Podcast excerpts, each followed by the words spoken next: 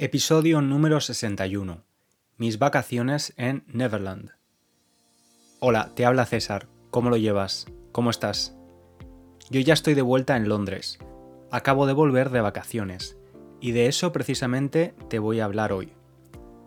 Antes de empezar, quiero recordarte que puedes leer la transcripción del episodio de forma gratuita.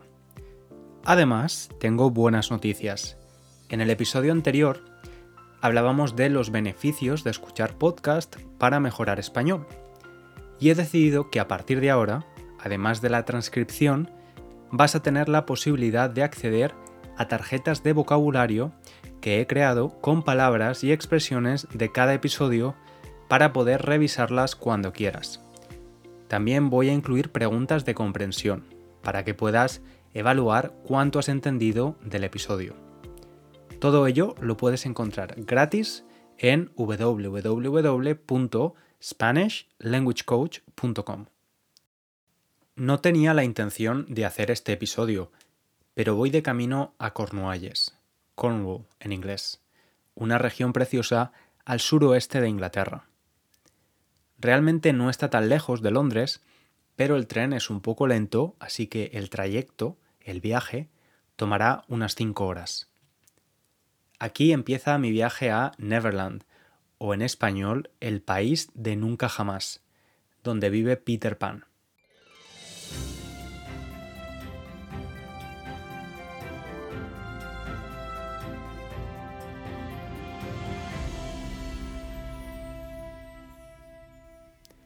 Obviamente no voy a este país imaginario, sino a unas islas que están situadas en el suroeste de Inglaterra. Las llamo así por dos razones.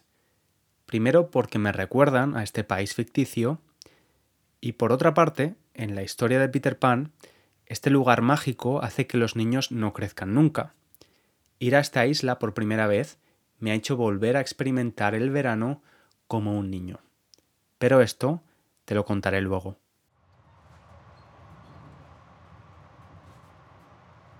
Empiezo a escribir este episodio en el tren el tren es sin duda mi forma de viaje favorita. Cuando voy en coche o en barco me mareo. Marearse es el verbo que viene de la palabra mar, claro. Marearse es esa sensación que tienes cuando parece que todo se mueve y sientes náuseas. Pues eso, que cuando voy en coche o en barco me mareo y tengo que tomar una pastilla. En el tren no me mareo normalmente, aunque en esta ocasión estoy sentado en la dirección opuesta al movimiento del tren y es un poco extraño. En el avión tampoco me mareo, pero es un verdadero aburrimiento tener que llegar con dos horas de antelación al aeropuerto. El tren es perfecto, con llegar con 15 minutos de antelación a la estación es suficiente. Salimos de la estación de Paddington. Si nunca has estado en esta estación, quizás conozcas la historia del oso imaginario Paddington, un oso que llega de Perú a Londres y que usa ese nombre porque una familia lo encuentra en esta estación. Son las 10 y 45, las 11 menos cuarto de la mañana, pero mi novio y yo nos hemos comprado un pequeño gin tonic en forma de lata en el supermercado de la estación. Creo que es la primera vez que bebo ginebra por la mañana. Bromeo con mi novio, que es inglés, y le digo que bebiendo esto a estas horas de la mañana deberían darme la nacionalidad británica. Es broma. En realidad, estas latas de gin tonic tienen una graduación muy baja. Apenas tienen alcohol. Acompaño mi lata con un bocadillo que me hice en casa anoche, aprovechando toda la comida que quedaba en la nevera. No quería desperdiciar la comida así que me hice un bocadillo con una cebolla, un pimiento verde, hummus y un poco de queso vegano. Sorprendentemente está muy bueno. Londres es una ciudad que me encanta. Me encanta salir de la ciudad en tren y ver las casas cercanas a las vías del tren. Antes me preguntaba si a las personas que viven en esas casas no les molestaba el ruido de los trenes pasando a escasos metros de sus habitaciones. Ahora ya no me hago esa pregunta porque en 2018 estuve viviendo un año al lado de las vías del tren.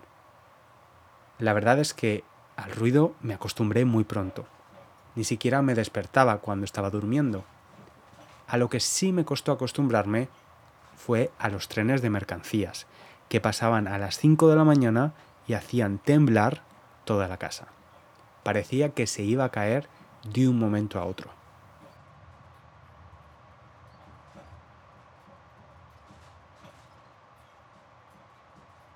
Por un error al comprar nuestros billetes online, estamos en un vagón de primera clase. La verdad es que no hay tanta diferencia a un vagón normal. El de primera clase tiene unos asientos ligeramente más cómodos que se pueden reclinar para dormir. Y además te dan una botella de agua y un té o café gratis. Hay una señora detrás de nosotros que dice que no tiene un billete para el vagón de primera clase, pero que va a intentar quedarse ahí, si no la pillan. Pero el revisor la pilla. A los cinco minutos llega el revisor y nos pide los billetes. A ella le dice que tiene que ir a otro vagón. Nos despedimos de nuestra simpática vecina. Llevamos una hora de camino. Acabamos de pasar una ciudad que se llama Reading. Se escribe como reading, el gerundio del verbo leer en inglés, pero se pronuncia diferente. Los hablantes de inglés debéis de estar encantados con la consistencia de la pronunciación del español. Reading no es el único nombre de ciudad o pueblo inglés que tengo problemas pronunciando. En el camino a Cornualles pasamos por lugares en los que no podría vivir porque me es muy complicado pronunciar los nombres. Redruth o Truro, por ejemplo. El viaje es largo, pero es bastante agradable. Ya llevamos más de tres horas y estamos en pleno campo. Vemos caballos, ovejas e incluso vacas. Hoy hace mucho calor, el calor aprieta. El verbo apretar indica que se ejerce presión sobre algo o alguien. Si uso un pantalón pequeño para mí, me apretará. El calor aprieta y un grupo de 20 vacas se refugia en la sombra de un gran árbol. Este es el punto del viaje que más me gusta. Hay silencio.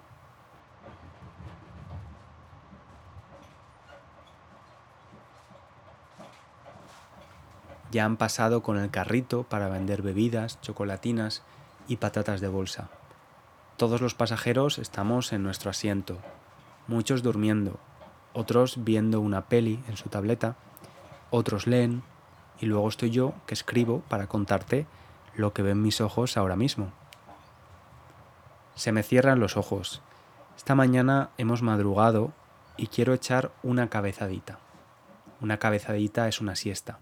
Dormir unos minutos. Cierro la tapa de mi portátil.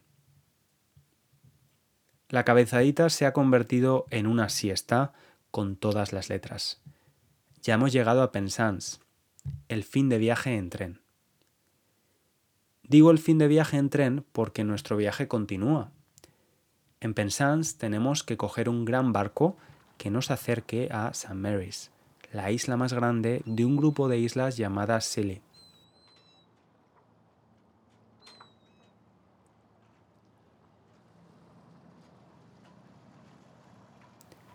Embarcamos y dejamos nuestra maleta en un gran container. Solo podemos llevar la maleta de mano, como en un avión. El barco son 2 horas y 45 minutos más. Hemos comprado unas pastillas para evitar el mareo.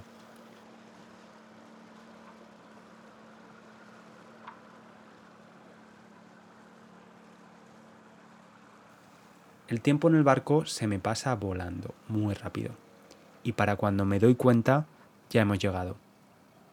Ahora solo queda el último viaje.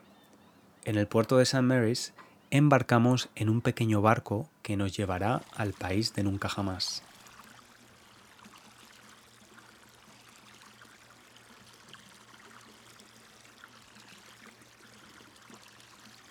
Se trata de una isla de 3 kilómetros de extensión, donde viven menos de 200 personas.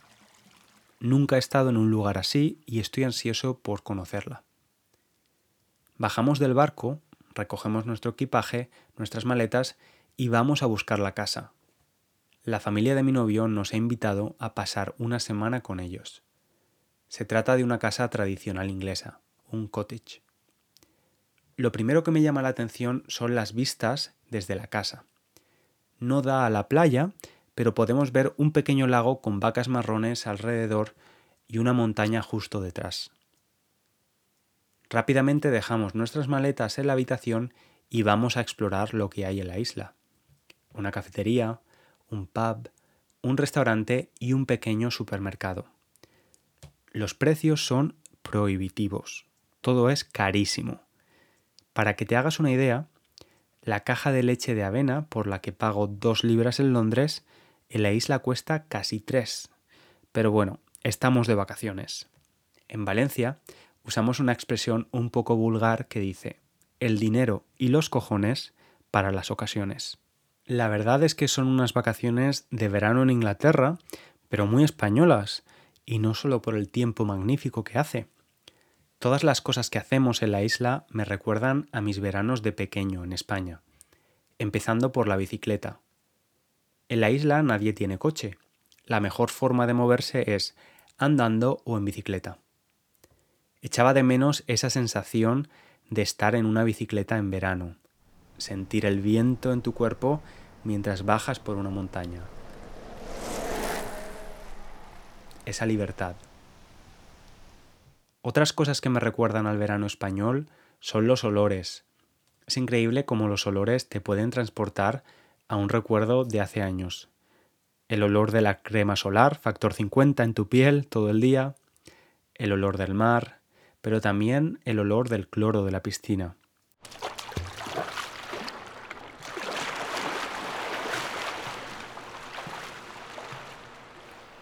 Yo soy más de piscina que de playa, la verdad. Y en la piscina soy más de bucear que de nadar.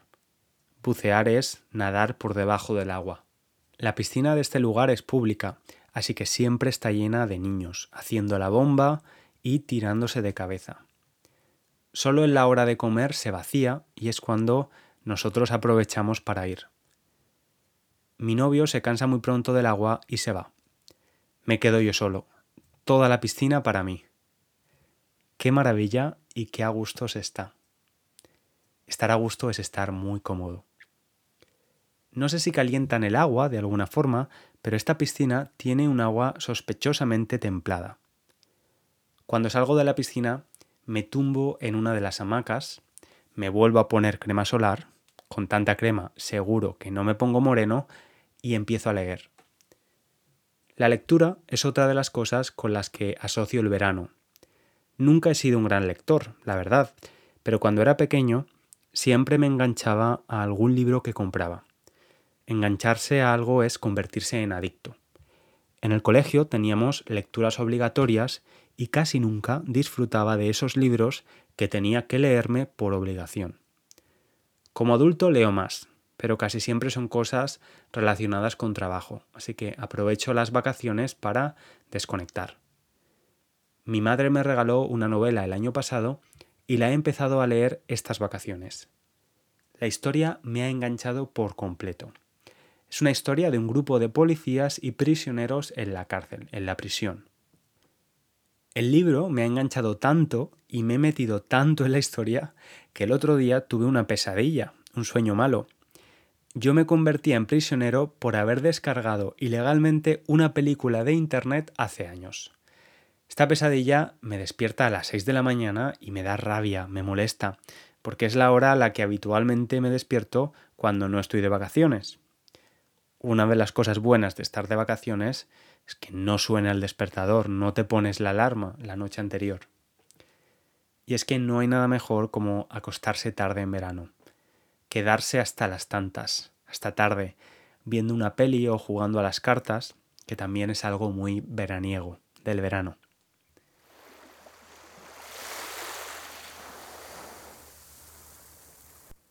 No puedo olvidarme de mencionar el mar. Las playas de este lugar son increíbles, arena blanca y aguas cristalinas. Yo nací en el Mediterráneo, en Valencia. Estoy acostumbrado a playas muy grandes de agua templada, ni fría ni caliente, playas donde hay muchísima gente, ruido por todos lados, vendedores, personas jugando al volei playa. Estas playas en la isla no tienen nada que ver. No hay un alma, no hay nadie.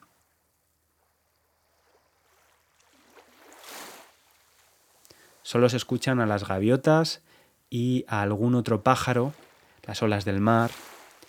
Estar tumbado en esta playa vacía te hace sentir un náufrago en una isla desierta. Decía que el agua de la playa de Valencia está templada, pero aquí el agua está helada. No consigo nadar en las frías aguas del Océano Atlántico. He visto a algunas personas bañarse, pero con traje de neopreno. Tomo nota para la próxima vez. Es en esta cala, en esta pequeña playa, donde pienso que esta isla me recuerda tanto al país de nunca jamás de Peter Pan. Me recuerda por las dos razones que te he mencionado al principio, pero también por una tercera. Las personas y los animales aquí parecen estar bajo un hechizo mágico que los hace ser más amables, están más tranquilos. Los pájaros no tienen miedo de los humanos y se acercan a ti. De hecho, en una ocasión un pajarillo me robó un trozo de pan de mi plato. Los humanos tampoco tienen miedo de los otros humanos todo el mundo te saluda, te desea buenas tardes o te regala una sonrisa. Algo poco habitual en Londres. Séptimo día en el país de nunca jamás, nuestro último día. Tenemos que volver y hacer el viaje inverso a Londres. Barco pequeño a St. Mary's, barco grande a Penzance y tren de Penzance a la estación de Paddington en Londres. Escribo las últimas frases de este episodio cuando estamos entrando en la gran ciudad de nuevo.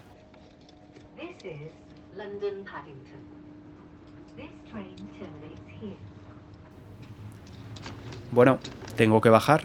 Hemos llegado a Londres. Espero que hayas disfrutado del episodio. Te recuerdo que puedes leer la transcripción pero también trabajar el vocabulario y la comprensión con un pequeño ejercicio que he preparado en www.spanishlanguagecoach.com. Si escuchas este podcast desde iTunes o Apple Podcast y puedes dejar una pequeña valoración, te lo agradeceré mucho. Ahora me despido hasta la próxima semana. Un abrazo grande.